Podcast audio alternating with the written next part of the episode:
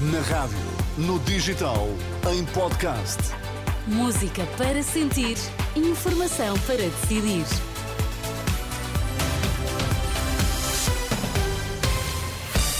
Vai começar o Jornal do Meio-Dia, para já as notícias em destaque. Boa tarde. Boa tarde. Profissionais da PSP e GNR alertam para eventual extremar de posições e lamentam que António Costa não os receba. Nadadora Angélica André apurou-se esta manhã para os Jogos Olímpicos de Paris.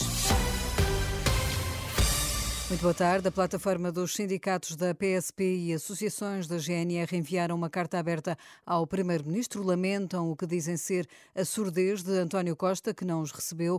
Paulo Santos, presidente da ASP, diz que os polícias se sentem abandonados e teme que os protestos possam extremar-se para fazer face à indiferença do governo. Não se consegue compreender a surdez, a cegueira do seu Primeiro-Ministro relativamente a estas movimentações. Para além disso, há um conjunto de iniciativas iniciativas por parte do Governo de Gestão que dá respostas a vários problemas identificados em vários setores, deixando de lado, obviamente, a segurança interna uma vez mais, isto está a empurrar naturalmente os profissionais para demonstrações de indignação eh, bastante relevantes e que nós, plataforma, receamos que tenham contornos que não queremos que, que aconteça. Os polícias e guardas dizem ter chegado ao limite. Hoje, a cidade de Lisboa vai ter nas ruas um forte dispositivo de segurança. A PSP destacou para o terreno elementos do Comando Metropolitano e Divisão de Trânsito, apoiados pela investigação criminal, equipas de intervenção rápida e corpo de intervenção. É a resposta de segurança depois do Tribunal Administrativo de Lisboa ter confirmado a decisão da autarquia de proibir a manifestação contra a islamização, que está convocada para as seis da tarde entre o Largo Camões e a Praça do município. Num recado para dentro e fora do partido, em entrevista ao programa Dúvidas Públicas, Fernando Medina insiste que a recuperação do tempo dos professores não deve ignorar as restantes carreiras da administração pública. O que eu sempre defendi é que o grande tema da carreira dos professores prendia-se com as questões de igualdade com a generalidade das carreiras da administração pública. Verdade.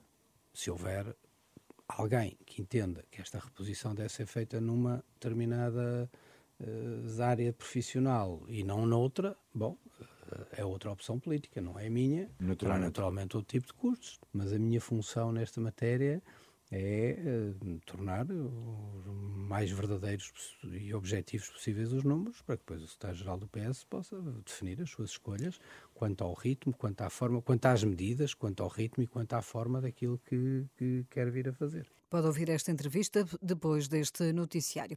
A nadadora portuguesa Angélica André apurou-se esta manhã para os Jogos Olímpicos de Paris, conquistou a medalha de bronze no Mundial de Natação em Doha, no Catar, completou a prova de 10 km em águas abertas em 1 hora e 57 minutos e 28 segundos. A outra portuguesa em prova, Mafalda Rosa, ficou no 19º lugar.